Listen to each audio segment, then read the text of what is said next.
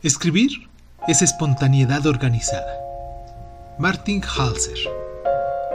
Hola, bienvenidos a Crónica Lonares, el lugar donde el mundo entra por tus oídos. Yo soy Irving Sun y en nuestra sección del día de hoy de Cuéntame un libro vamos a hablar de Halstein, de Martin Walser. Comenzamos.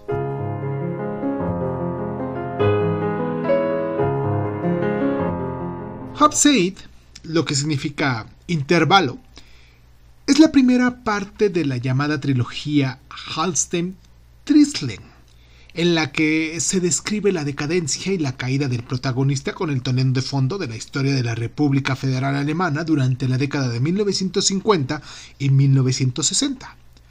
Halbzeit se centra en el periodo del boom económico de los años 50 y nos ofrece una visión crítica de la sociedad de consumo.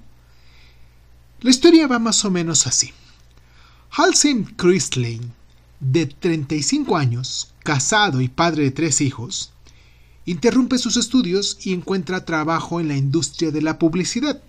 Al cabo de un año se ha convertido no solo en un experto admirado y bien remunerado, sino también en un hábil arribista.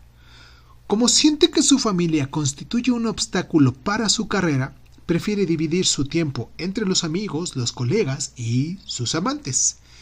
Y bueno, gracias a su trabajo, pronto tiene acceso a la alta sociedad en la que se despliega su capacidad de adaptación.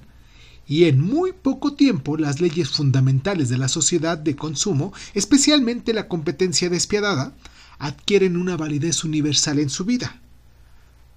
De acuerdo con ello, Hansel trata de conquistar a la novia de un amigo utilizando los trucos y las técnicas del experto publicista en el que se ha convertido. Ahora bien, la novela sigue a Hansel en una serie de recuerdos del pasado.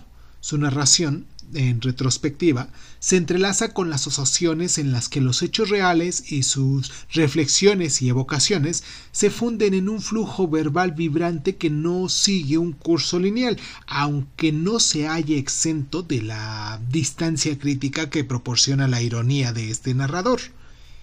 Y pese a algunos indicios dispersos del cuestionamiento crítico por parte del protagonista, no queda claro si Hansel acabará decantándose por su familia o no por las ambiciones sociales que en última instancia terminan enfermándole tanto desde el punto de vista físico como metafórico.